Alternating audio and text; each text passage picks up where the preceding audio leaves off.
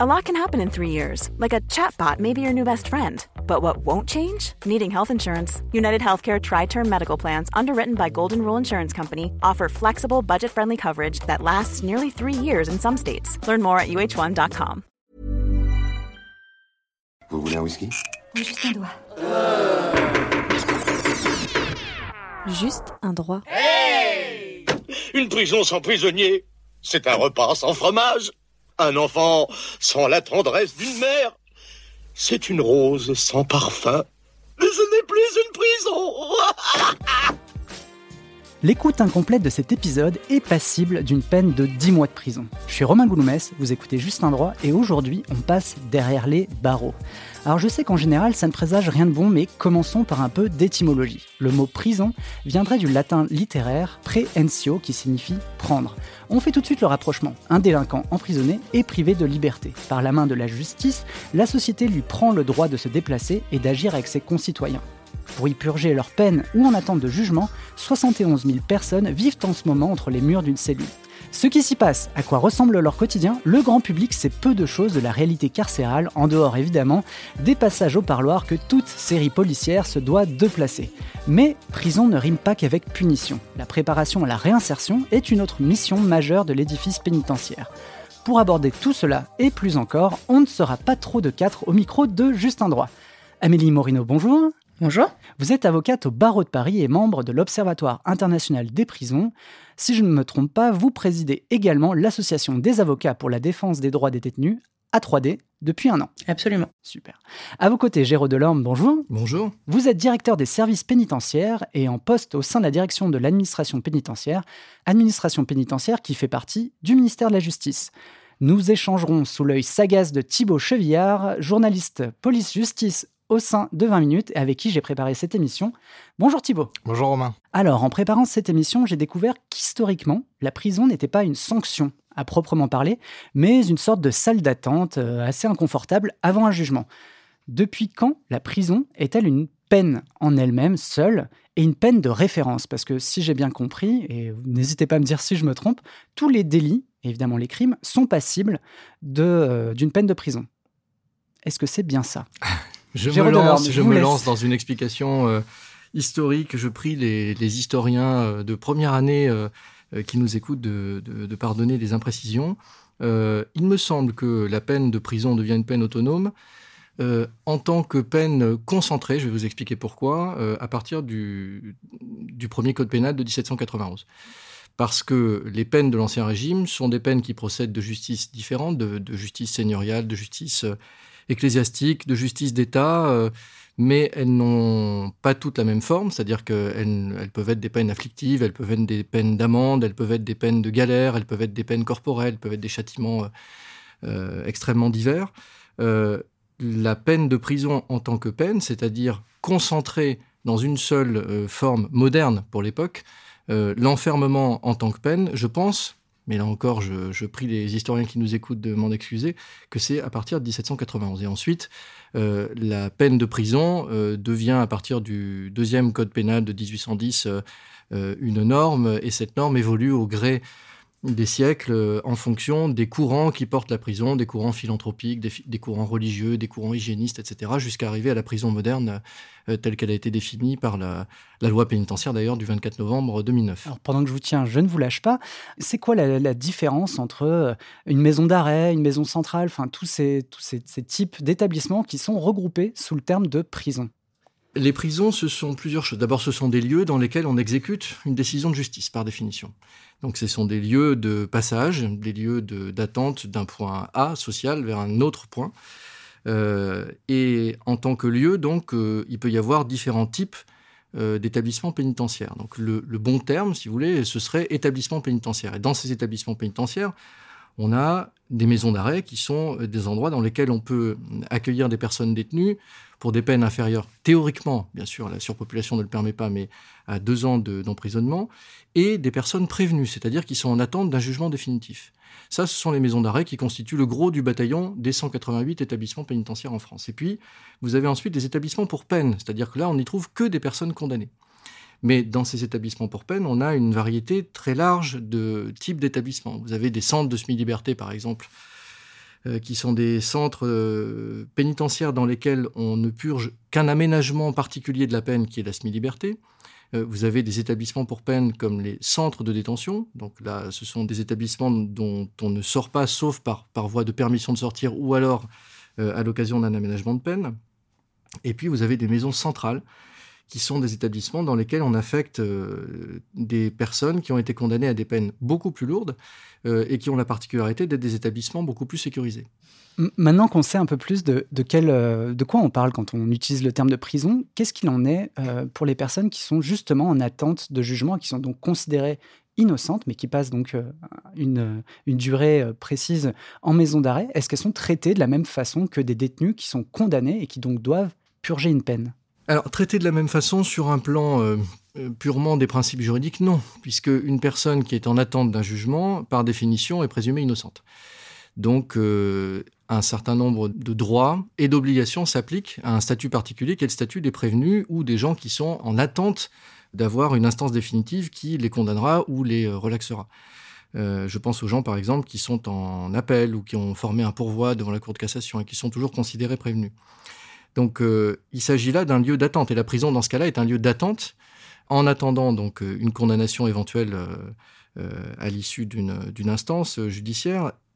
Et les personnes prévenues qui sont dans les établissements pénitentiaires sont néanmoins soumis en partie au même régime que les personnes qui sont condamnées. C'est là la difficulté, c'est-à-dire que dans les maisons d'arrêt où je vous expliquais que on peut trouver des personnes condamnées comme des personnes prévenues, même s'il y a une obligation qui est respectée d'ailleurs de séparer euh, les prévenus des condamnés, néanmoins le régime de détention est à peu près similaire n'était pour euh, l'exécution de certains droits, par exemple euh, la possibilité de voir plus fréquemment sa famille au parloir.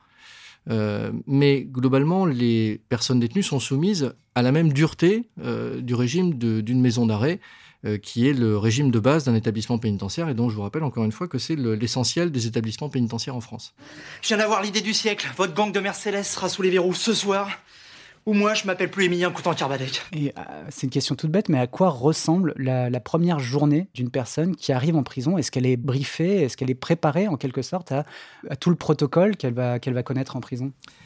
Elle est briefée, oui. Alors schématiquement, mais c'est pas pour le plaisir du calembour. on peut on peut dire que la première journée de détention de quelqu'un, quel qu'il soit, qui soit condamné euh, et qui vienne directement en exécution de sa peine dans un établissement pénitentiaire ou qui soit prévenu sous le coup d'un mandat de dépôt, par exemple, euh, eh bien, euh, cette première journée sert à préparer la dernière journée. C'est-à-dire que tout est fait pour permettre au mieux l'évaluation et la prise en charge ensuite euh, des gens euh, selon des dispositifs qui sont adaptés. Je ne dis pas évidemment que les dispositifs sont parfaitement adaptés, qui, conviennent à, 71 000 personnes, euh, puisque c'est le nombre des personnes détenues dans les établissements pénitentiaires français. Et donc ça fait 71 000 problématiques différentes, évidemment. néanmoins, le dispositif d'accueil est toujours le même. La première chose, évidemment, c'est que les gens sont reçus par une batterie d'intervenants, qui soient euh, des intervenants pénitentiaires ou des intervenants d'autres administrations, voire des intervenants associatifs qui interviennent dans le cadre de la prévention de ce qu'on appelle le choc carcéral. Première euh, mission, évidemment, de ces entretiens, c'est pour limiter les risques d'automutilation, de tentative de suicide, puisque pour n'importe qui, pour quelqu'un qui vient pour la première fois en prison, ce qu'on appelle un primaire, euh, ou pour quelqu'un qui est un multirécidiviste, de toute façon, le choc carcéral s'appliquera d'une façon ou d'une autre. Donc la première mission, c'est évidemment de détecter s'il y a des failles particulières, et notamment des failles psychiques, euh, euh, s'il y a des addictions particulières, s'il y a une tristesse particulière qui s'exerce de façon supérieure quand quelqu'un arrive la première journée. Donc les gens sont d'abord reçus par des surveillants, évidemment, qui travaillent dans un quartier arrivant, un quartier dédié toujours ensuite par un officier ou par le directeur de l'établissement, ensuite par le service médical, ensuite par le service d'insertion et de probation.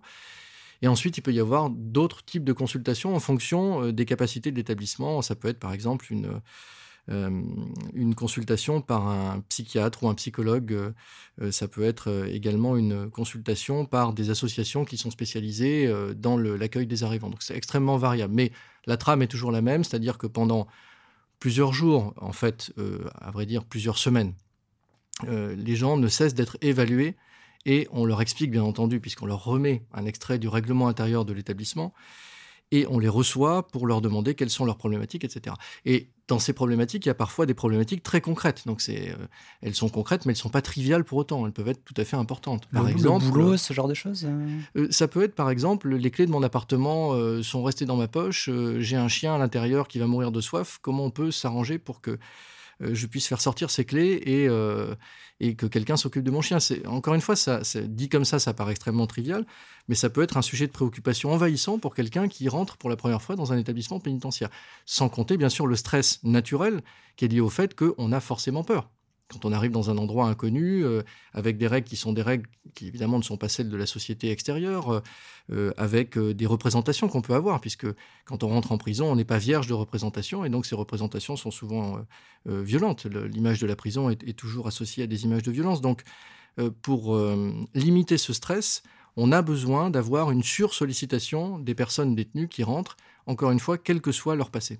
parce que, enfin, moi j'ai une image qui est peut-être très américaine de la, prison, euh, type euh, Orange is the New Black, où, euh, en gros, vous arrivez avec votre baluchon, on vous, on vous donne votre tenue et vous attendez que le temps passe jusqu'à la fin de la peine. Et c'est le seul contact, en dehors, en dehors des contacts un peu rugueux, justement, avec le personnel pénitentiaire, qu'on peut avoir pendant toute la durée de la peine. Et ce, serait bien triste qu'on procède comme ça, puisqu'encore une fois, et c'est pour ça que je disais, c'est pas tout à fait un calembour, l'idée, c'est de détecter le plus tôt possible euh, notamment à la faveur des nouveaux régimes de détention qui sont euh, mis en œuvre dans les établissements pénitentiaires ou des, euh, hum, des, établissements spécialisés dans l'accompagnement à la sortie, les SAS en particulier. L'idée est bien, dès l'entrée en prison, de pouvoir détecter les gens qui pourraient se voir proposer rapidement un aménagement de peine.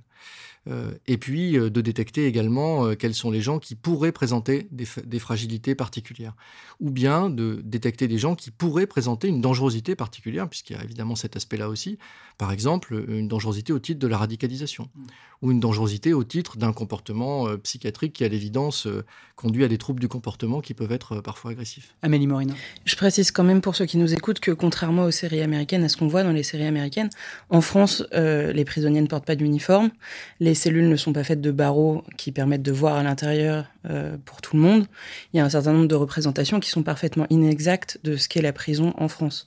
Les prisonniers ne mangent pas dans des grands selfs euh, collectifs, ils mangent en cellule. En maison d'arrêt, ils sont plusieurs par cellule parce que l'encellulement individuel n'est pas assuré. Mais dans les établissements pour peine dont M. Delorme parlait, l'encellulement individuel est assuré. Donc ils se retrouvent seuls en cellule. Ok, effectivement, c'est des différences de taille. Au-delà de ça, moi, il y a une question qui est peut-être celle qui, est directrice au sein de ce, podcast, c'est quelle est la mission de la, prison? J'ai l'impression qu'il y, en a, au moins deux, hein, parce que j'ai vu euh, lors de mes recherches qu'il y en a peut-être six, voire, euh, voire sept différentes. Et il y en a deux qui me semblent difficiles, ou en tout cas compliquées aujourd'hui de concilier. C'est d'un côté euh, punir des, gens qui, sont sortis, entre guillemets, des clous de la société, tout en justement euh, protéger, euh, tout en protégeant la société euh, ben, de ces individus dangereux, et de l'autre côté, les préparer à la réinsertion. Le monde est une prison où il n'y a ni espoir, ni saveur, ni odeur.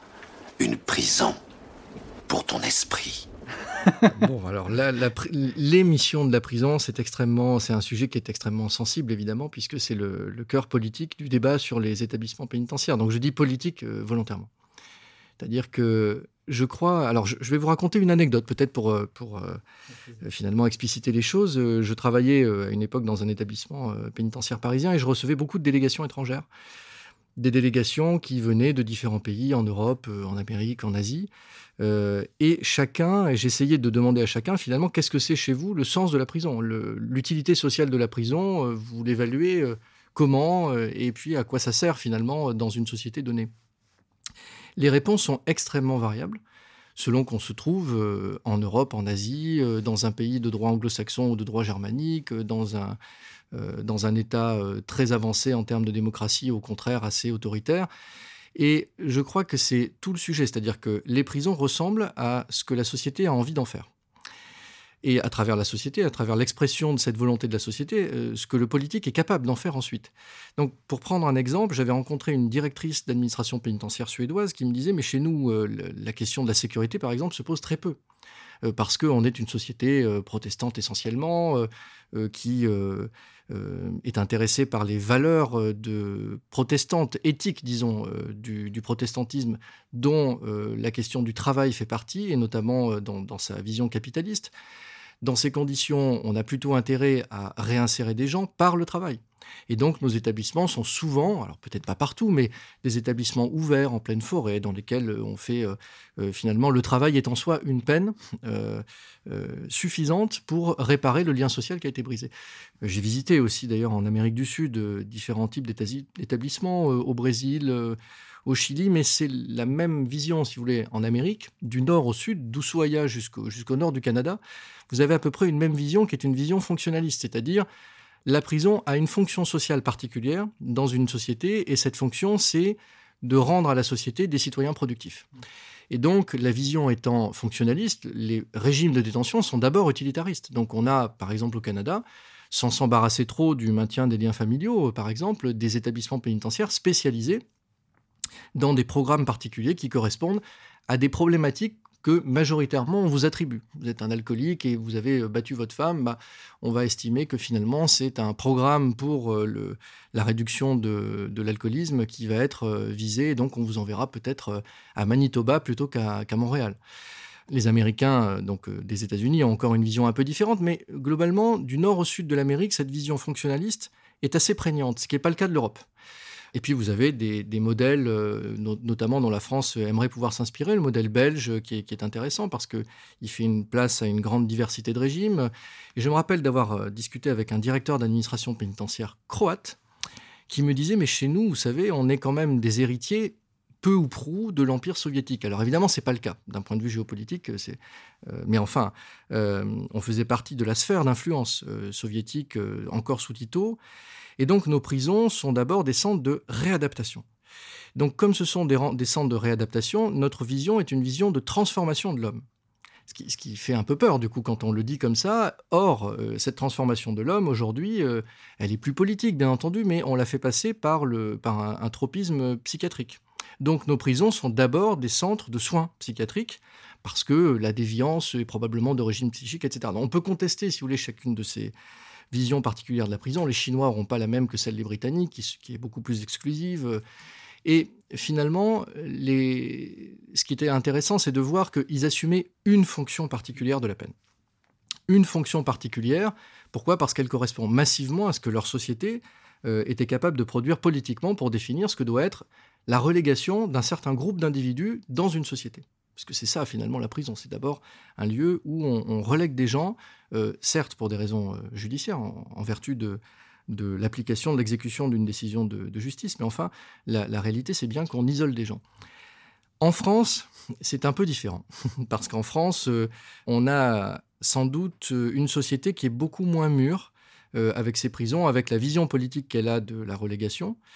Et euh, on peut, s'en apercevoir évidemment euh, tous les 14 juillet quand les Français dansent sur les ruines de la Bastille. Mais au-delà de, ça, on le voit dans les débats sur la prison qui sont toujours extrêmement vifs, extrêmement passionnés. Euh, pas uniquement d'ailleurs sur, le, sur les conditions même d'incarcération, y compris sur le sens qu'on peut donner à la peine ou, ou l'utilité sociale qu'on peut accorder aux prisons. Donc il y a évidemment la loi de 87 qui nous dit bon la prison c'est la garde d'un côté donc plutôt un penchant sécuritaire et puis de l'autre côté la réinsertion. Mais je vous disais tout à l'heure que depuis euh, les premières prisons pénales en tant que peine, depuis en gros la, Révolution française, on a eu des, variations extrêmement importantes, des missions qui sont assignées aux prisons. Euh, pour prendre cet exemple, le bagne euh, est une vision profondément humaniste et hygiéniste de la prison. C'est-à-dire c'est le travail au grand air qui prime, c'est l'accès à un travail pour des gens qui étaient relégués. Évidemment, pour nous, aujourd'hui, le bagne, c'est une image terriblement connotée, extrêmement négative, barbare. C'était évidemment pas le cas du tout au XIXe siècle. De la même façon que quand on a construit des établissements à l'époque modèles, ultra modernes comme euh, Fresnes, comme la santé au XIXe siècle, c'était le, courant euh, hygiéniste qui l'emportait. Et parce qu'on avait l'eau chaude euh, dans, l'établissement, parce qu'on avait de l'eau froide, certes, mais à tous les étages, de l'électricité, ce qui, pour les habitants, et d'ailleurs, je vous invite à, regarder les archives de la presse communale de Fresnes à l'époque, les, riverains se plaignent évidemment du fait qu'on donne un luxe tout à fait excessif aux personnes détenues dans cet établissement pénitentiaire. Donc on a eu comme ça des variations dans la, conception que la société peut avoir de la prison et sa traduction politique au fur et à mesure que les courants qui ont euh, guidé la société euh, dans sa réflexion sur la prison ont eux-mêmes évolué. Ils ont évolué aujourd'hui, ils sont stabilisés en gros. Alors je ne dis pas que c'est depuis euh, la décision du Conseil constitutionnel de 94 et donc derrière la loi du 24 novembre 2009, qui est la loi pénitentiaire, qui est un peu la loi cadre de l'administration pénitentiaire, mais enfin pas loin. Donc vous voyez, c'est pas si ancien que ça, c'est très récent. Et la prison, c'est quatre choses, en fait cinq.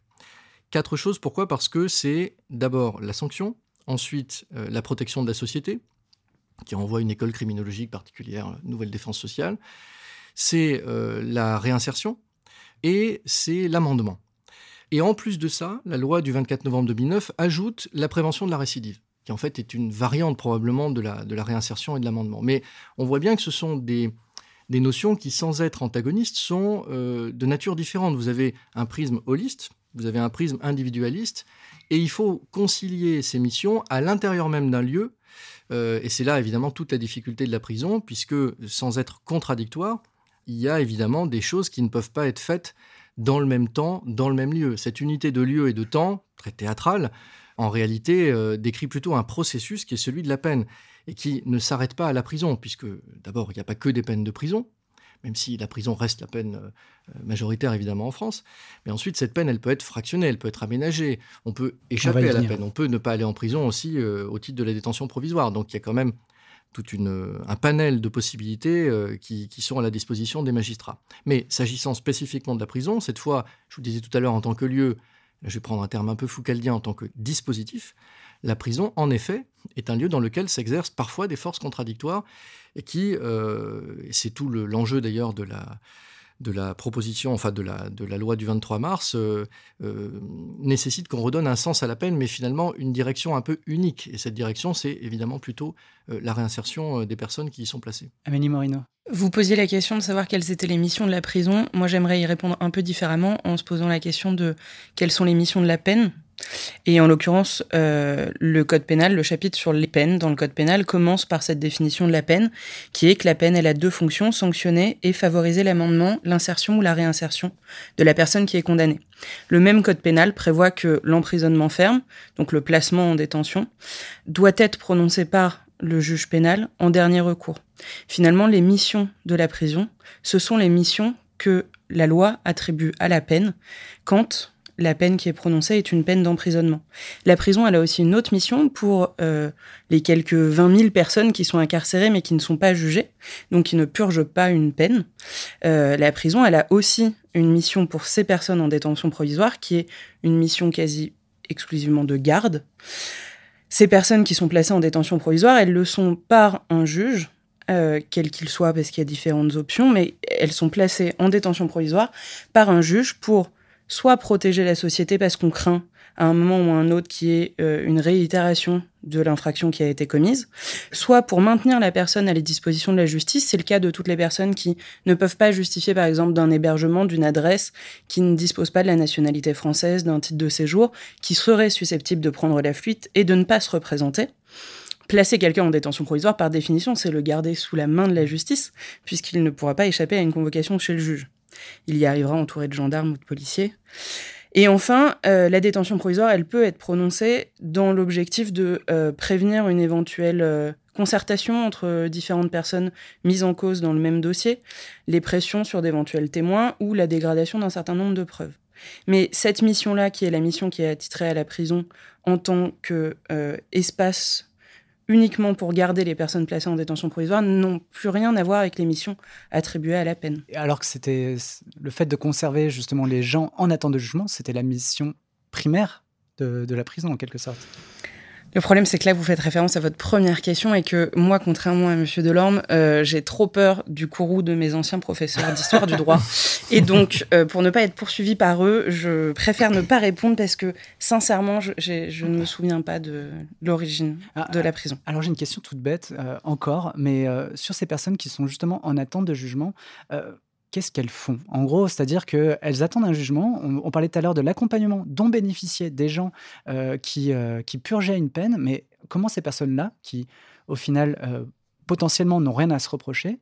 Comment on s'occupe d'elles? Qu'est-ce qu'elles font pendant les semaines, mois d'attente? Bah, Alors, qu'est-ce qu'elles font? Elles ne sont pas inoccupées. Elles sont le lieu de détention est le même et le dispositif juridique et le dispositif social, le dispositif d'insertion professionnelle est le même, elles peuvent accéder évidemment aux autres, à tous les services de, la prison qui sont produits par la prison. Donc d'abord des services évidemment de base, c'est-à-dire euh, d'accès aux soins, euh, d'accès euh, aux services sociaux, d'accès à la bibliothèque, éventuellement d'accès au travail, etc. Mais je crois que c'est pas ça le, vrai sujet. les gens qui sont détenus provisoires, c'est-à-dire prévenus, ces gens-là peuvent très bien quitter la prison avant même leur jugement. C'est-à-dire que le but du jeu, là encore pour l'administration pénitentiaire, et puis pour les avocats, évidemment, c'est n'est pas de maintenir ces gens jusqu'à leur jugement, sauf si, c'est ce que euh, rappelait euh, Amélie, sauf si évidemment il y a des risques de pression sur les victimes, sur les témoins, de destruction des preuves, euh, de troubles à l'ordre public.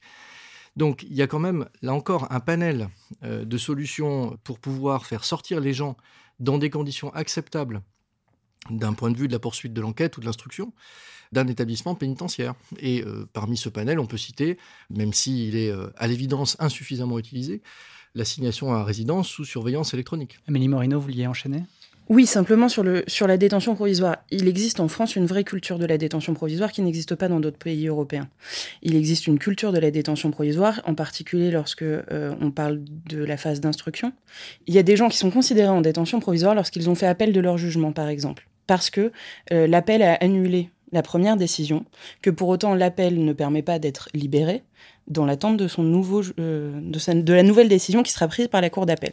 Mais toutes les personnes, la majorité des personnes qui sont en détention provisoire et surtout qui le sont pour un temps long, ce sont les personnes qui sont placées en détention provisoire dans le temps de l'instruction de leur dossier. Le temps de l'instruction de ce dossier, il s'est allongé année après année. Aujourd'hui, j'ai regardé avant de venir la durée moyenne d'une instruction donc moyenne, ça veut dire qu'il y en a qui sont plus courtes, mais il y en a aussi qui sont beaucoup plus longues. Pour les crimes, la durée moyenne d'une détention provisoire, c'est 28 mois et demi. Donc plus de deux ans. Et la durée moyenne d'une instruction en matière délictuelle, c'est 14 mois, donc plus d'un an. Il y a des détentions provisoires qui sont plus longues que ça.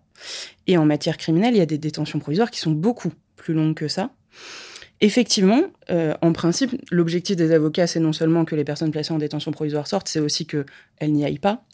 Euh, et effectivement, quand je dis qu'il y a une culture de la détention provisoire en France, c'est parce que on a tendance à privilégier la détention provisoire sur les autres euh, alternatives que sont le contrôle judiciaire ou l'assignation à résidence sous surveillance électronique, c'est-à-dire le placement à domicile avec un bracelet électronique, basiquement.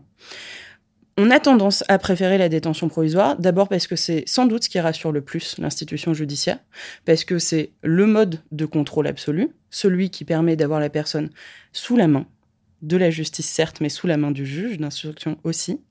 Et ensuite parce que la détention provisoire, elle permet parfois hum, de faire pression sur un certain nombre de personnes mises en cause qui euh, euh, pourraient changer d'avis après quelques semaines ou quelques mois passés en détention. Ça, ça n'est pas écrit dans le code. Ça, ça n'est pas censé être une des fonctions de la prison. Surtout que hum, je, parle sous votre contrôle, mais il me semble que la loi indique pourtant que la, euh, restriction de liberté doit être euh, l'exception, euh, si je ne me trompe pas. pourtant, effectivement, en France, on a tendance à placer les prévenus en détention provisoire de façon non pas systématique, mais en tout cas très régulière. Depuis l'abolition de la peine de mort, de toute manière, la prison, l'incarcération ferme, le placement en détention est la peine la plus restrictive de liberté qui existe dans notre code. Et donc, euh, que ce soit pour la détention provisoire ou en tant que peine, l'incarcération est en principe toujours le dernier recours du juge. Force est de constater que ça n'est pas toujours le cas. Comment? Le druide est sorti de la prison ces Gaulois vont savoir ce qu'il en coûte de braver la colère de César par Mercure. On quitte la question de l'attente pour aller vers celle de la récidive. Comment euh, le, système carcéral français prend-il en charge cette question et notamment comment il la prend en charge en amont pour éviter euh, la récidive qui me semble quand même un, point assez important et assez prégnant euh, en France? Alors, tout à l'heure, M. Delorme vous a expliqué que lorsque quelqu'un est incarcéré, il passe d'abord euh, dans ce qu'on appelle le quartier arrivant, quartier dans lequel il rencontre un certain nombre d'intervenants qui vont rythmer sa détention et qui doivent, euh, en principe, et en particulier le service pénitentiaire d'insertion et de probation, préparer la sortie. Donc, préparer un retour à la société euh, qui se passe dans les meilleures conditions, puisque toutes les études internationales démontrent que un retour préparé à la liberté est la meilleure garantie contre la récidive.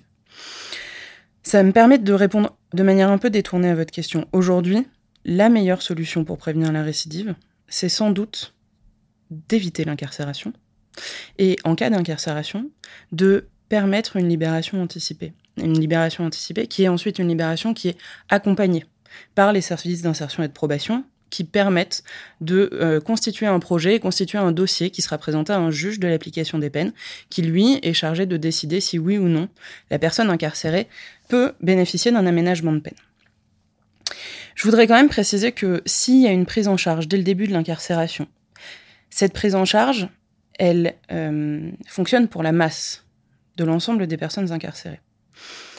Elle doit être individualisée, mais l'individualisation, elle est aussi très dépendante des moyens dont disposent les services d'insertion et de probation. Moyens dont je dis qu'ils sont très insuffisants. Ils sont très insuffisants parce que les conseillers d'insertion et de probation gèrent aujourd'hui 120 euh, dossiers en moyenne, que euh, le Conseil de l'Europe recommande qu'ils en gèrent 40, et que de fait, dans des établissements qui sont suroccupés, comme les maisons d'arrêt, qui sont l'immense majorité des établissements, qui gèrent des courtes peines, ils n'ont pas le temps de construire un projet quel qu'il soit avec les personnes incarcérées pour quelques mois, qui de toute façon euh, verront leur requête en aménagement de peine être étudiée soit la veille de la fin de leur peine, mmh. soit parfois même, en réalité, audiencée après leur libération.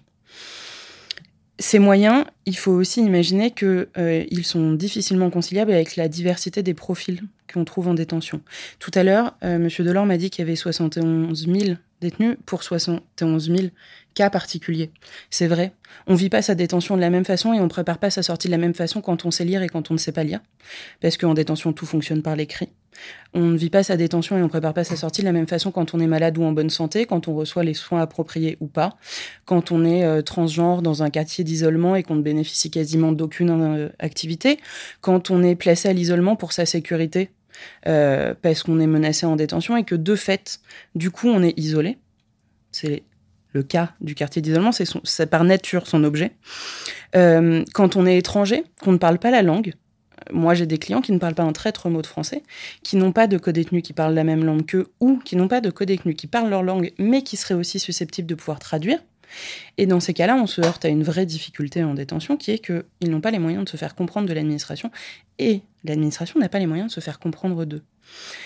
Tous ces cas particuliers, qui finalement, mis bout à bout, ne sont pas du tout une minorité de la détention, euh, ne vont pas voir la préparation à la sortie préparée dans les meilleures conditions. Parce que finalement, ils ne seront pas la priorité euh, des services d'insertion et de probation qui, compte tenu de leurs moyens, se concentrent sur ceux euh, qui ont une chance de préparer un projet sérieux de réinsertion et donc d'obtenir un aménagement de peine. Ceux-là, ils vont sortir euh, en sortie sèche. Une sortie sèche, c'est j'ai été condamné, je vais faire l'intégralité de ma peine et je vais sortir le dernier jour de ma peine sans le moindre encadrement et donc sans suivi. Alors, on peut dire sans contrôle quand on a une vision sécuritaire de la chose. Je préfère dire sans accompagnement, parce que le retour et la réinsertion ou l'insertion des personnes qui ont été condamnées, elle ne peut pas se faire sans un accompagnement et social et euh, du service d'insertion et de probation et d'un certain nombre d'acteurs. En amont et a posteriori. En amont et a posteriori. Dans les deux heures qui ont suivi son arrestation, Martin McFly Jr. a été jugé, reconnu coupable et condamné à 15 ans de prison ferme tout ça en deux heures Le système judiciaire est très performant depuis qu'on a supprimé les avocats. Géraud Delorme. Oui, euh, bah, je, voudrais euh, rebondir sur, sur ce que disait Amélie. Euh, peut-être apporter juste une, petite modulation sur la question des, moyens. Non pas que l'administration pénitentiaire soit dotée de moyens supérieurs, extraordinaires, parfaitement à la... Mais c'est le lot de toutes les administrations. Simplement, il y a d'abord un plan de recrutement qui est important, qui a été engagé l'an dernier de conseiller d'insertion et de probation, donc qui correspond effectivement à un besoin. Donc tout le monde est d'accord évidemment sur ce besoin. Ensuite, il y a quand même des dispositifs nouveaux euh, qui ont été introduits, notamment euh, pour euh, essayer de réduire l'incarcération. je pense à, la politique qui est consacrée aux tiges avec la création par décret du 7 décembre dernier 2018 de l'Agence nationale du tige et de l'insertion professionnelle. Le tige Du travail d'intérêt général, pardon. Merci. Voilà, et de l'insertion professionnelle, donc on voit bien le lien qu'on peut faire entre les deux qui correspond à ce que, à ce que vous disiez. Et puis par ailleurs, je, crois que le taux en fait de dossiers par CEPIP euh, n'est pas de 120 en France, mais plutôt de l'ordre de 80. Mais c'est déjà beaucoup, de toute façon. Par CEPIP, pardon. Pardon, par conseiller pénitentiaire d'insertion et de probation. Très bien.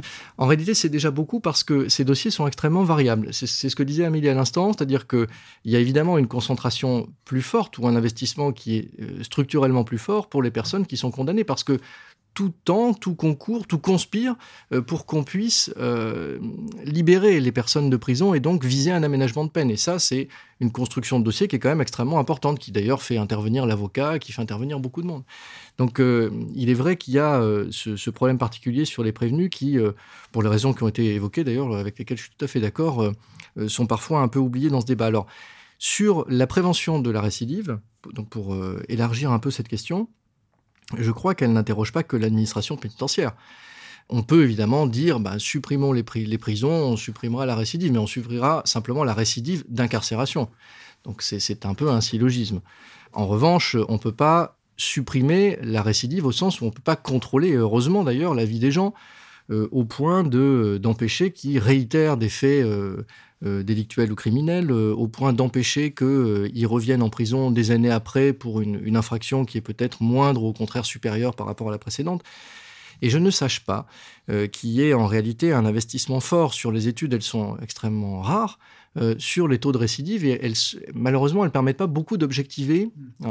Alors, je pense qu'elles ne permettent pas d'objectiver, pas seulement parce que euh, c'est compliqué d'arriver à trouver des cohortes qui aient un sens, des cohortes statistiques qui aient un sens, mais aussi parce que ça interroge, c'est ce, qu'on se disait à l'instant, l'ensemble du processus euh, de suivi des personnes qui se trouvent dans une forme de marginalité même si cette marginalité n'est que très temporaire, parce qu'ils ont commis un délit routier, parce que... Euh, et ça, c'est euh, la responsabilité, bien sûr, de l'administration pénitentiaire, pour le temps que les gens passent soit en prison, soit en milieu ouvert en tant que probationnaire, c'est-à-dire euh, sous le, contrôle des, services d'insertion et de probation, mais aussi ce qui se passe avant, des services sociaux éventuellement, des services municipaux et de tous les dispositifs sociaux auxquels n'importe quel citoyen est évidemment éligible. Donc cette question de la prévention de la récidive, c'est d'abord la question de la politique publique euh, de prévention des crimes et des délits. Des infractions d'ailleurs d'une façon générale. Et puis j'ajoute un dernier mot euh, sur, sur cette question. Vous disiez, au fond, la, mesure de la récidive, ça permettrait de mesurer l'efficacité de la prison. C'est ce qu'on disait tout à l'heure, la prison, elle a plusieurs missions, euh, mais elle a aussi des fonctions.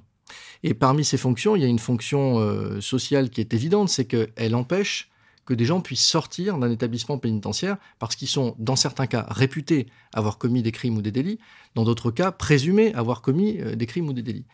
Cette question-là, donc, de la, de la mesure de l'efficacité de la prison, il ne faut pas la limiter simplement à l'empêchement de récidiver. Il faut aussi voir que la prison limite et donc à une fonction d'ordre public, qu'on le veuille ou non, limite la commission euh, d'infractions euh, sur le territoire. Et elle dissuade aussi. Alors, elle peut. Oui, je ne sais pas si elle dissuade, j'espère qu'elle peut dissuader. Elle, a probablement d'autres fonctions, mais qui sont des fonctions sociales, et qui ne correspondent pas cette fois à des missions juridiques qui sont assignées par la loi. Donc, euh, la prévention de la récidive, c'est évidemment quelque chose d'important, puisqu'on voudrait tous qu'il n'y ait pas du tout de récidive. Mais donc, on voudrait qu'il n'y ait pas de réitération non plus d'infractions. Et on voudrait, en fait, que la délinquance simplement baisse. Ça, je pense que c'est un souhait que chacun peut, formuler. Simplement, la prison n'est pas responsable de la totalité de ces questions de récidive euh, ou d'empêchement de la récidive. Ça renvoie quand même assez facilement à, ce débat éternel sur la prison école du crime. qui est là encore un, syllogisme, c'est-à-dire parce que dans une unité de lieu et de temps, vous rencontrez des gens qui ont commis des infractions, euh, alors euh, ça veut dire que ce lieu est en soi criminogène. Mais on pourrait dire donc la même chose d'une gare à 23 heures, on pourrait dire... Bon, euh, c'est évidemment un peu plus compliqué Là, on en entend quand même beaucoup parler avec des cas de radicalisation. Oui, alors oui, je crois qu'il y a quand même... Il y a certainement une part de vrai, c'est jamais si simple évidemment dans la réalité. Il y a aussi, je pense, une, un fantasme véhiculé par l'inconscient sur la prison, qui renvoie toujours, encore une fois, à des images assez sombres, assez noires. et cet inconscient est, a, été charrié et notamment euh, théorisé par euh, les criminologues de la fin du 19e siècle. Euh, estimant bien sûr que le, crime est une maladie sociale, que cette maladie, on peut donc développer toute une politique prophylactique et que cette maladie peut être réduite par un traitement, et ce traitement, ce serait la prison, et dans la prison, on mettrait dedans, là encore, des, des politiques hygiénistes, etc. Bon. Je crois que cette vision-là de la prison remède à quelque chose, elle est quand même euh, globalement pauvre. Euh, et donc, euh, la prison ne peut pas être le remède à la délinquance. Ça, c'est incontestable. Je pense que là encore, on est tous tout à fait d'accord là-dessus. il y a d'autres types de pénalités, il y a d'autres types de peines, il y a d'autres façons de pouvoir s'assurer de la présence de quelqu'un sur le territoire à disposition d'un magistrat. Et donc, la prison ne peut pas être l'alpha et l'oméga, même si, évidemment, elle reste la peine principale. Donc, sur la question de la récidive, je pense qu'il faut éviter de s'imaginer, de se figurer que la prison est seule responsable de la prévention de la récidive. Il y a tout ce qui se passe avant et après en prison ou bien en dehors de la prison avec les services sociaux. Et puis dans le cadre familial même tout simplement. Et non, la prison n'est pas une école de crime. Je pense que c'est un, syllogisme que de le, considérer. Amélie Morino Simplement, je voudrais revenir quand même parce que vous avez dit que euh, la récidive en France était à peu près 60%. Donc ça voudrait dire que 60% euh, des personnes qui sont incarcérées recommettent une infraction. Dans les 5 ans. Dans les 5 ans. Euh, ce chiffre, en tout cas, il doit être relativisé lorsqu'on parle de crime, parce qu'en réalité, la récidive en matière criminelle en France, j'ai envie de vous dire 3% parce que c'est le chiffre que j'ai en tête. En tout cas, je sais que ce chiffre, il est inférieur à 5%. Donc, faudrait pas. Ouais. En particulier, euh, pour certains types de crimes, notamment les, infractions à caractère sexuel qui sont encore moins récidivées. Alors l'image médiatique qu'on a de la récidive, hmm. qui est particulièrement effectivement sur ces affaires de mœurs, qui est sur des crimes importants qui marquent l'opinion publique, si elle existe, qui marque l'opinion, elle est fausse. Hmm. Vraiment, matériellement, elle est fausse. C'est vrai que c'est souvent ce qui fait la, une des journaux et ce qui crée euh, des fois un sentiment de défiance vis-à-vis euh, de la prison, puisqu'on se dit, mais pourquoi il n'est pas resté en prison Puisqu'il a récidivé et donc on savait que c'était quelqu'un de dangereux au moment de le relâcher. Oui, sauf que ça, c'est l'effet de loupe des médias auquel je ne jette pas la pierre vu l'endroit où je me trouve. Euh, Vous pouvez quand même. Hein. Mais c'est l'effet de loupe créé par les médias, en particulier par l'effet divers, mais ça n'est pas la réalité de ce qu'on constate, ni statistiquement, ni lorsqu'on passe les portes des prisons, ni dans les services d'application des peines. Pourquoi est-ce qu'on les a remis en liberté? Bah Parce qu'ils avaient sans doute, s'ils ont été libérés avant la fin de leur peine, donc par le bénéfice d'un aménagement de peine, parce qu'ils présentaient un projet sérieux de réinsertion, euh, qui a convaincu un juge de l'application des peines que le faire sortir avant la fin de sa peine permettait justement de euh, un contrôle et un accompagnement qui limitait les risques de réitération de l'infraction. S'il est sorti à la fin de sa peine, et il est sorti parce qu'en fait il a été condamné à une peine, qu'il l'a purgée, qu'elle était terminée, et que si on considère que les gens sont trop dangereux et qu'on ne veut plus les voir sortir de prison, on rétablit la peine de mort, c'est bien plus humain. Hmm.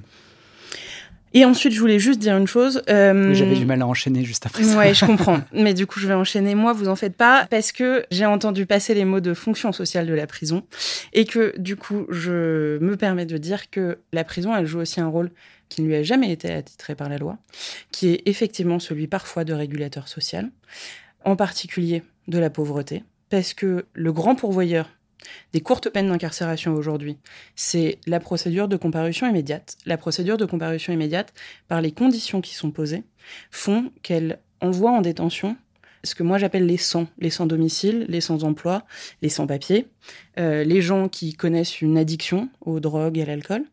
Ces gens-là, ils sont envoyés en comparution immédiate parce qu'ils ne bénéficient pas de garanties qui leur permettaient de recevoir une convocation et donc de se présenter librement devant leur, euh, leur, juge, devant un tribunal correctionnel. Ils sont donc présentés en comparution immédiate, devant laquelle une enquête de personnalité extrêmement sommaire est réalisée, enquête de personnalité qui va donc conclure qu'ils sont sans emploi, sans hébergement, sans papier, euh, avec des addictions, que par conséquent, euh, le tribunal correctionnel considère ne pas disposer de forcément beaucoup plus d'options que l'incarcération pour les sanctionner, puisqu'on considère que comme ils n'ont pas de garantie de représentation, on ne peut pas leur donner une convocation pour venir voir ensuite un juge de l'application des peines. Et donc en conséquence, ils vont être incarcérés pour de très courtes périodes. Ces personnes-là, euh, je suis convaincue, mais je ne suis pas toute seule à être convaincue, que euh, leur place ne serait pas nécessairement en prison, qu'une alternative à l'incarcération aurait été possible. Simplement, dans les conditions posées aujourd'hui par la loi, elles sont l'objet prioritaire de ces incarcérations de très courte durée. Et ensuite, quand je parle de fonctions sociales de la prison qui ne lui sont pas attitrées par la loi, je pense aussi à l'ensemble des prisonniers qui souffrent aujourd'hui de troubles psychiatriques qui font qu'ils ne devraient pas être en prison, qui font que leur place devrait être ailleurs et qu'ils souffrent aujourd'hui de euh, la baisse, de la diminution, de la dégradation des services de psychiatrie en milieu ouvert, et qu'aujourd'hui on place en détention parce qu'ils font peur, parce qu'ils souffrent d'une pathologie qui fait peur, que comme elle fait peur, elle est jugée dangereuse, et que comme elle est jugée dangereuse, on les enferme. Hmm. Ces gens-là, à une époque, ils n'étaient pas incarcérés. Ils le sont aujourd'hui, et non seulement ça n'est pas leur place, parce que lorsqu'on souffre d'une pathologie psychiatrique, on n'est pas capable de comprendre euh, la peine qui nous est attitrée, mais alors en plus, ça n'est pas un cadeau qu'on fait à l'administration pénitentiaire parce que les surveillants pénitentiaires ne sont pas formés à gérer des personnes qui souffrent de troubles psychiatriques parce qu'ils ne sont pas soignants. Donc c'est la prison comme peine par défaut au final. Alors comme peine par défaut, oui. Après, là, il s'agit de cas euh, d'altération de, euh, du discernement. Parce que je rappelle quand même qu'on vient en prison, non pas par tirage au sort social, où on prendrait le lumpen prolétariat et on donnerait des billes et on tirerait euh, à une grande loterie ceux qui vont en prison. Euh, on y va bien parce qu'on a commis une infraction pénale, un crime ou un délit. Bien sûr, ça ne dit rien du traitement de l'enquête, du traitement de l'instruction, et des gens peuvent être reconnus en effet euh, irresponsables parce que bah, un expert a, considéré que leur discernement était altéré au moment des faits et qu'ils ne sont pas accessibles du coup à une sanction pénale.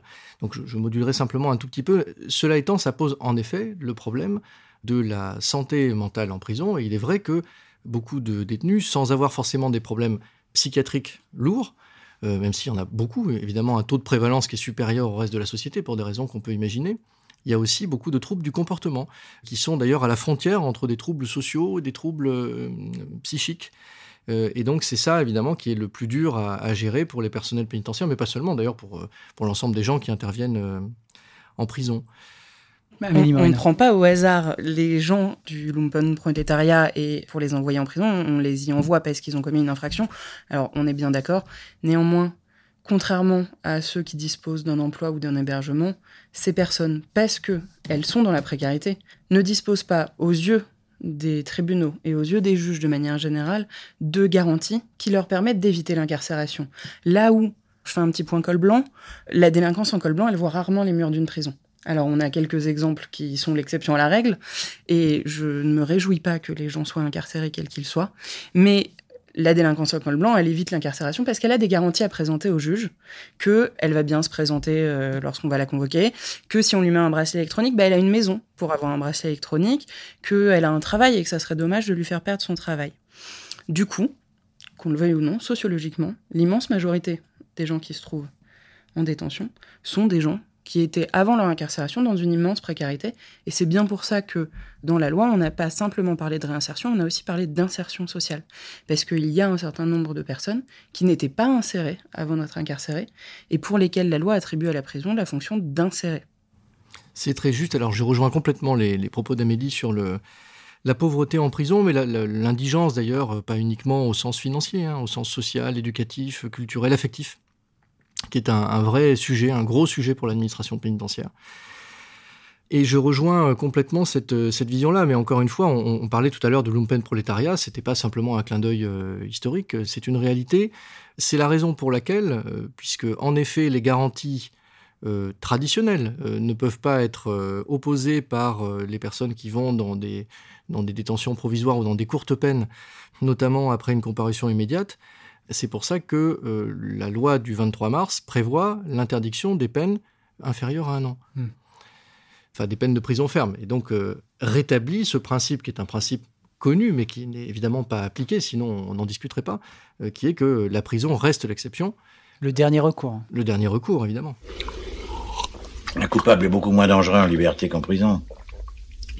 Pourquoi? Parce qu'en prison, il contamine les innocents. Justement, c'est intéressant ce que vous dites, c'est-à-dire qu'on peut être condamné aujourd'hui à une peine euh, de prison et ne jamais y mettre les pieds si euh, cette peine est inférieure euh, à un an. Il y a également tout ce qui est sursis euh, avec euh, mise à l'épreuve, euh, il y a la prison avec, sursis, il y a également cette contrainte pénale hein, qui a été créée il y a quelques années par, par Christiane Taubira, l'ancienne garde des Sceaux. Aujourd'hui, les gens ont un peu du mal finalement à comprendre qu'on puisse être condamné à de la prison sans forcément y aller, avec cette multitude de, peines. Est-ce que vous pouvez un petit peu nous, nous éclairer justement là-dessus? Amélie Morino. Je vais essayer de ne pas être caricaturale, mais effectivement, il y a un certain nombre de procédures qui sont un petit peu compliquées, mais rien n'est inexplicable. En France, vous avez raison, parfois c'est compliqué, mais le juge pénal, il a deux rôles. Celui de trancher la question de la culpabilité de la personne qui est présentée devant lui. Est-ce que oui ou non il a commis l'infraction? Et le rôle de fixer une peine en fonction de la personnalité de la personne qui se présente devant lui. Pour euh, fixer cette peine, il a une multitude d'outils à sa disposition, une multitude de peines, un panel de peines, mais finalement il n'a que deux peines de référence. L'amende, qui est la peine pécuniaire par nature, et l'incarcération. Le juge, lorsqu'il estime que la nature des faits et la personnalité de leur auteur est suffisamment grave et ne présente pas les garanties dont nous parlons depuis le début, qu'elle ne lui laisse pas d'autre option que l'incarcération, il prononce une peine d'emprisonnement ferme et il ajoute ce qu'on appelle un mandat de dépôt. Le mandat de dépôt, c'est l'ordre d'incarcération immédiate. Ça veut dire que la personne, qu'elle se soit présentée libre ou qu'elle ait été présentée à l'issue d'une garde à vue, elle quittera le tribunal avec l'administration pénitentiaire, la police ou la gendarmerie pour rejoindre un établissement pénitentiaire. Lorsque le juge estime que l'infraction est grave, qu'elle devrait être punie d'une peine d'emprisonnement, mais que la personnalité de l'auteur des faits, parce que c'est la première fois qu'il est condamné parce qu'il dispose de garanties d'insertion, d'un travail, d'une famille, parce qu'il est le seul soutien de famille, parce qu'il est inséré, pour plein de raisons. S'il estime qu'il mérite le fait qu'on lui offre une seconde chance, le juge peut prononcer une peine d'emprisonnement avec sursis. La peine d'emprisonnement avec sursis, c'est pas une peine euh, en l'air, c'est une espèce d'épée de Damoclès qui va peser au-dessus de la tête de la personne condamnée, qui signifie que si il recommet une nouvelle infraction, cette peine, elle pourra être révoquée. Il pourra être condamné pour la nouvelle infraction qu'il a commise, à une peine d'emprisonnement sans doute, à laquelle s'ajoutera tout ou partie de la peine d'emprisonnement avec sursis pour laquelle il avait déjà été condamné. À cette peine avec sursis, le juge peut vouloir adjoindre des obligations et des interdictions, estimer que certes, on va lui laisser une seconde chance, mais que cette seconde chance, elle doit être encadrée. C'est ce qu'on appelle le sursis avec mise à l'épreuve. On prononce donc une peine d'emprisonnement qui ne sera pas effectué, à la condition que la personne ne recommette pas une nouvelle infraction et respecte les obligations, par exemple l'obligation de soins, de voir un psychiatre, de voir un psychologue régulièrement, de prouver que euh, son addiction à l'alcool est définitivement derrière lui, ou des obligations de travail, de formation, et les interdictions que le juge peut lui poser. Par exemple, l'interdiction de paraître dans un lieu déterminé où l'infraction avait été commise. Ça, c'est le sursis avec mise à l'épreuve. Et enfin, il y a le cas qui pose le plus de questions. Alors, à l'opinion, à la presse, aux gens de manière générale quand on les rencontre, aux personnes qui se retrouvent devant les tribunaux aussi, à qui il faut l'expliquer. C'est celui où le juge estime que les faits sont suffisamment graves pour prononcer une peine d'emprisonnement ferme, mais que finalement la personnalité de l'auteur ne justifie pas une incarcération immédiate pour le juge qui la prononce. Lorsque cette peine d'incarcération, elle est inférieure à un an en cas de récidive, inférieure à deux ans lorsque vous n'êtes pas en état de récidive, on vous remet une convocation pour aller voir un autre juge c'est quelque part le juge de la sanction, le juge de la peine. Il s'appelle le juge de l'application des peines. Et lui, il est chargé de cette mission de personnalisation de la peine, qui normalement est dévolue au juge pénal, mais qui va pouvoir être approfondie. C'est-à-dire que le juge de l'application des peines, il va recevoir devant lui quelqu'un qui a été condamné à un an d'emprisonnement ferme. Il va passer par le service d'insertion et de probation, dont une des missions est d'étudier et d'enquêter sur la personnalité des personnes qui va faire un rapport au juge de l'application des peines, qui va indiquer que cette personne, elle est en voie de réinsertion, qu'elle est en recherche d'emploi, qu'elle a commencé une formation, que euh, finalement elle a retrouvé un travail, qu'elle a donc les moyens de payer une amende. Est-ce que vraiment il faut incarcérer quelqu'un qui vient de retrouver un emploi alors même que l'infraction qu'il avait commise était en lien avec sa précarité? Pour toutes ces raisons, le juge de l'application des peines, il peut aménager on dit ab initio, c'est-à-dire avant toute incarcération, il peut aménager une peine d'emprisonnement. Vous êtes arrivé chez le juge de l'application des peines avec une peine d'un an d'emprisonnement ferme, et vous ressortez de chez le juge de l'application des peines avec un travail d'intérêt général, des jours amende, une semi-liberté, c'est le fait que vous n'avez pas d'hébergement mais vous avez un travail, eh bien on va vous placer en centre de semi-liberté où vous rentrerez dormir le soir mais où vous sortirez la journée pour aller travailler. Le juge de l'application des peines, dispose d'un panel et des mêmes outils qu'a le juge pénal pour choisir la sanction la plus appropriée. Simplement, lui dispose de temps pour approfondir la personnalité. Finalement, le juge d'application des peines, il est là pour donner la peine la plus juste. Les seuils dont je viens parler de 1 et 2 ans, ils vont disparaître à partir de 2020 à la faveur de la nouvelle loi euh, du projet de loi justice qui a été voté. Ils vont disparaître parce que désormais, ce ne seront plus que les peines inférieures à un an qui pourront être aménagées. J'espère que ça a été assez clair. C'était très clair. On vient de parler d'aménagement. Il y en a un qui revient beaucoup. C'est celui des travaux d'intérêt général. Alors, est-ce que ce, tige, donc ces travaux d'intérêt général, peuvent être une solution, selon vous, plus inclusive Et justement, est-ce que les collectivités, la société civile plus globalement, elle est prête à faire le pas et à accepter euh, ces, euh, ces gens qui ne sont pas détenus et ces, euh, ces gens qui viennent justement purger une peine, mais différemment que la prison? Eh bien, vous valez pas cher tous les deux voleur de papillons, mauvaise graine, vous allez finir au bagne. Au bagne? C'est là où mon frère est né. Bon, alors le dernier projet de loi justice qui a été adopté crée effectivement une grande agence nationale du travail d'intérêt général. Cette euh, grande agence nationale, elle va avoir pour objet de rassembler toutes les propositions, ce qui n'est pas une mauvaise idée, puisque en fait le travail d'intérêt général a toujours été une solution qui fait assez consensus. Finalement, tout le monde trouve que c'est plutôt une bonne idée sur le principe, mais qui avait des difficultés de mise en œuvre parce qu'en fait il y avait moins de propositions que de personnes qui souhaitaient bénéficier de cette mesure. Et donc, le projet de loi justice, il augmente le nombre d'heures que la personne condamnée peut effectuer sous la forme d'un travail d'intérêt général. Il veut également augmenter l'offre de travail d'intérêt général en étendant la possibilité non seulement aux établissements publics, mais également aux établissements privés ayant une mission de service public d'accueillir des personnes effectuant un travail d'intérêt général. L'objectif euh, exposé par le, le, ministère, la chancellerie, la garde des Sceaux, c'est d'augmenter le volume des heures proposées. Le principe d'augmentation de volume des heures proposées était évidemment quelque chose pour lequel je pense qu'on est tous d'accord. La limite est que euh, je pense, à titre personnel, qu'il va falloir veiller à ce qu'il n'y ait pas de dérive d'un système à partir du moment où vous confiez à une personne privée désormais le soin d'effectuer la tutelle des personnes qui exécutent un travail d'intérêt général. Il ne s'agit pas que les personnes qui sont sous main de justice et qui sont en train de purger une peine soient de la main-d'œuvre hmm. gratuite pour un certain nombre euh, de personnes privées. Et très contrainte pour le coup. Et très contrainte. Hmm.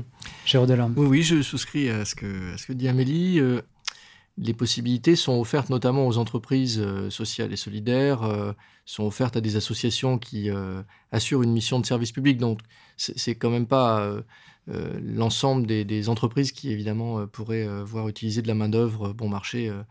heureusement, alors, il ne vous aura pas échappé que cette agence du TIGE qui a été créée par, le décret du 7 décembre dernier, c'est une agence qui fait la contraction entre toutes les fonctions de formation professionnelle, d'insertion professionnelle, de travail, y compris de travail en prison, puisque ça contient également le service de l'emploi pénitentiaire, qui est le service de travail euh, à l'intérieur des prisons, et le TIGE. Alors pourquoi le TIGE? Parce que on voit bien qu'on est sur une dynamique d'insertion par le travail. Et le TIGE, c'est une mesure qui est particulièrement intéressante, mais d'un point de vue peut-être philosophique, parce qu'elle s'applique effectivement pas à tout le monde, c'est, c'est pas aussi simple que ça de pouvoir le développer, ça demande un très gros travail de prospection. Un très gros investissement également pour les personnes qui ont euh, à gérer l'encadrement des tigistes, donc des personnes qui sont placées sous tige. C'est une mesure qui est intéressante parce qu'elle est typiquement rétributive, c'est-à-dire j'ai brisé le contrat social, très théoriquement, avec la société, alors je répare ce contrat social en donnant une part de mon temps, et qui en l'occurrence est du temps de travail, euh, au bénéfice de l'ensemble de la communauté l'ensemble de la communauté dans laquelle je vis. Ça peut être bien sûr une collectivité locale, ça peut être une association. Donc euh, c'est quelque chose qui philosophiquement est extrêmement intéressant. C'est pour ça qu'il n'y a effectivement pas trop de débat sur le développement du tige, mais qui ne peut pas être une alternative absolue. C'est-à-dire que ça ne peut pas être le tige contre la prison. On a besoin des deux, je pense. Et euh, le tige, en l'occurrence, euh, doit être développé. C'est la raison pour laquelle on a mutualisé tous les moyens concourant à l'insertion professionnelle dans cette même agence qui est donc placé sous la tutelle du garde des Sceaux hmm. et pour ses moyens sous la tutelle de l'administration pénitentiaire. Très bien. Je termine avec une question incontournable, hein. c'était celle de la surpopulation carcérale. Est-ce que toutes les missions qu'on a évoquées aujourd'hui euh, de la prison, est-ce qu'elles sont réalisables quand euh, la prison accueille plus de détenus, et euh, en l'occurrence parfois beaucoup plus en, fonction, en fonction des lieux, que prévu c'est une grande question. Bah, non, mais alors moi je peux répondre très simplement, je peux répondre que non. Euh, non, la suroccupation carcérale ne permet pas la bonne prise en charge des personnes qui sont incarcérées et leur suivi. Évidemment que non. La France, elle figure dans un podium de tête extrêmement glorieux avec euh, la Roumanie et la Macédoine pour euh, les pays du Conseil de l'Europe qui connaissent les taux de suroccupation les plus importants du Conseil de l'Europe, donc des 50 pays que rassemble le Conseil de l'Europe. La suroccupation, elle entraîne forcément une indignité des conditions de détention, euh, même si j'imagine que ce sera euh, euh, modulé par Géraud Delorme. Une indignité des conditions de détention, forcément une pénurie d'activités, de travail, puisque l'administration pénitentiaire et les établissements pénitentiaires qui sont conçus pour accueillir 200 personnes et qui en accueillent 300 ne peuvent pas avoir la même offre d'activité, la même offre de travail pénitentiaire, puisque les établissements ne sont pas adaptés. Je ne parle même pas de, euh, des établissements où des personnes détenues dorment sur des matelas au sol parce qu'en réalité, il n'y a pas la place dans les cellules pour mettre suffisamment de lits. Je ne parle même pas de, des établissements où les conditions de détention sont euh, indignes de par le délabrement des établissements. Je parle simplement de la suroccupation. Suroccupation qui induit euh, une absence complète d'intimité et donc une indignité. Donc il y a une pénurie d'activité, une pénurie de travail. Ça veut dire aussi des conseils d'insertion et de probation qui ne sont pas beaucoup plus nombreux parce que le centre pénitentiaire est suroccupé et donc qui sont débordés et donc ils ne peuvent pas assurer le bon suivi de chacun de leurs dossiers et l'accompagnement de chaque personne incarcérée. Et donc on a une absence de préparation à la réinsertion, une absence de préparation au débat avec le juge de l'application des peines et euh, donc moins d'aménagement de peine et donc moins de préparation à la sortie. Donc non, pour moi la réponse est très simple, la suroccupation des établissements pénitentiaires ne permet pas à la prison d'assurer les fonctions qui lui sont en tout cas attribuées par la loi. On sent que c'est un point problématique, effectivement. Oui, bien sûr, c'est un point problématique. Et d'ailleurs, je ne modulerai pas du tout euh, ce que vient de, dire Amélie, que je, partage en grande partie ce constat. Ça fait 20 ans que je travaille dans les établissements pénitentiaires, donc je, je ne peux que le partager, bien sûr. Euh, à quelques exceptions près. Tout de même. Tout de même. on est là pour ça quand même. Euh, d'abord, le taux d'incarcération, euh, donc effectivement le taux de suroccupation, c'est-à-dire le taux de densité carcérale, est plutôt en défaveur de la France dans les États membres du Conseil de l'Europe. En revanche, on ne peut pas dire que le taux d'incarcération par habitant place la France en tête du nombre de personnes incarcérées pour 10 000 habitants, plutôt dans la moyenne. Donc ça renverrait plutôt à un problème de capacité, hmm. de capacité opérationnelle de place. Sauf que, évidemment, le problème n'est pas si simple. C'est-à-dire qu'il y a euh, une diversité formidable euh, du parc pénitentiaire. Vous avez des établissements qui, euh, pour des raisons historiques, ont été construits sous l'Ancien Régime, d'autres qui ont été construits il y a deux ans. Hum, les exigences, comme je disais, imposées par la société à la prison ont fluctué au fil des siècles, et donc la configuration même des lieux n'est pas la même, et donc on ne souffre pas de la surpopulation à taux de surpopulation égal entre deux établissements, de la même façon, selon qu'on se trouve dans une cellule simple euh, ou même avec quelqu'un en plus euh, et une douche en cellule et un système d'aération qui fonctionne, et euh, dans un établissement du XVIIIe siècle ou du XIXe siècle dans lequel il n'y a pas de ventilation, dans lequel il n'y a pas de douche en cellule. Donc on voit bien que la, la diversité du parc pénitentiaire aggrave aussi ces, conditions de, de, surpopulation. Je dirais que ça n'empêche pas la prison de réaliser ses missions, parce qu'il y a une grande partie des missions qui sont réalisées indépendamment de la question de la surpopulation. En revanche, ça contraint très fortement, et notamment sur les points les plus critiques qu'évoquait Amélie, euh, la question de la prise en charge des gens, du temps d'activité par personne euh, qui, est, qui est dû hein, aux détenus, euh, du temps d'activité scolaire, du temps d'activité du travail, de l'offre possible de soins, de l'offre d'accès aux conseillers d'insertion et de probation. Évidemment, là, c'est une très forte contrainte qui pèse sur l'administration pénitentiaire. C'est la raison pour laquelle, évidemment, il faut à la fois contrôler, pardon de le dire de façon un peu industrielle, mais après tout, euh, on est dans, une forme industrielle de, de, traitement administratif, euh, de contrôler à la fois les flux, c'est-à-dire réduire au maximum la possibilité d'entrer en prison, maximiser la possibilité de sortir des prisons, et à la fois les stocks, c'est-à-dire s'assurer que toutes les places sont bien occupées, et s'assurer que les conditions de détention dans les endroits les plus saturés ne sont pas justement celles où les conditions physiques de détention sont les plus dégradées. Hmm. Et ça, c'est toute la problématique, évidemment, de l'administration pénitentiaire qui, qui essaye de répondre à cette question tous les jours, mais avec, comme on peut l'imaginer, beaucoup de beaucoup d'efforts. Donc toute la question, ça va être de gérer des flux et de gérer des lieux pour accueillir ces flux. Et de créer évidemment des lieux pour pouvoir accueillir ces, flux. Euh, euh, notamment. Mais est-ce qu'on n'a pas tendance à incarcérer davantage Plus on crée de prisons, plus on incarcère? Est-ce que c'est pas aussi une des problématiques euh, auxquelles l'administration pénitentiaire est confrontée? Oui, donc ce, serait une vision libérale. C'est l'offre qui crée la demande, c'est ça? Je ne suis pas sûr que ce soit aussi mathématique que ça, parce qu'il faudrait que la demande soit unifiée, unique, qu'elle soit représentée par un collège de magistrats qui aurait euh, ce complot de vouloir incarcérer davantage sous prétexte qu'on a ouvert des capacités supplémentaires. Je crois qu'évidemment les choses sont plus complexes. Il y a des fortes tensions pénales dans des bassins de population euh, qui se développent, mais pour des raisons purement démographiques, géographiques, historiques. Alors moi, je crois pas du tout au complot des magistrats, mais alors par contre, il y a une évidence qui est que euh, il y a 50 ans, il y avait moins de places de prison et pourtant elles étaient déjà suroccupées, et que plus on a construit, plus on a empli les prisons. Donc c'est pas un complot de magistrats, mais de fait, plus on crée des établissements pénitentiaires, plus on les remplit. Pour le coup, c'est de la statistique et de la mathématique. Et, il faudrait rapporter, bien sûr, cette statistique euh, au nombre d'infractions commises il y a 50 ans. Et on ne se lancera pas dans le débat de tous les comportements qui n'étaient pas pénalisés il y a 50 ans. Je, je ne les ai pas, je n'ai pas les... on, fera, ce travail-là. Ça fera l'objet de notre émission. Exactement. Alors, permission de sortie accordée pour tout le monde. Et oui, on arrive au bout de cette première incursion dans l'univers carcéral français. Alors, je dis première, car nous avons prévu d'aborder le sujet de la privation en prison dans un prochain épisode de Juste un droit.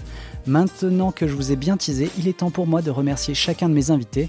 Géraud Delorme, merci beaucoup d'avoir répondu favorablement à notre demande et d'avoir fait le déplacement. Je rappelle que vous êtes directeur des services pénitentiaires à l'administration centrale du ministère de la Justice. Merci à vous. Un grand merci également à Amélie Morino. Vous portiez, je l'ai dit, hein, plusieurs casquettes aujourd'hui.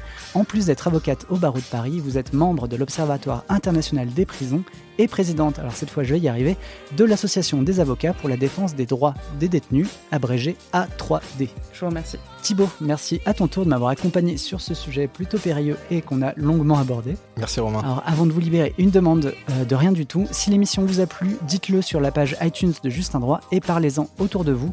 On peut évidemment en discuter autour d'un mail à l'adresse audio at 20minutes.fr. À dans un mois et n'oubliez pas que justice soit faite. Vous voulez un whisky? Juste un doigt. Un droit. Even on a budget, quality is non-negotiable. That's why Quince is the place to score high-end essentials at 50 to 80% less than similar brands. Get your hands on buttery soft cashmere sweaters from just 60 bucks, Italian leather jackets, and so much more. And the best part about Quince, they exclusively partner with factories committed to safe, ethical, and responsible manufacturing. Elevate your style without the elevated price tag with Quince. Go to quince.com slash upgrade for free shipping and 365-day returns.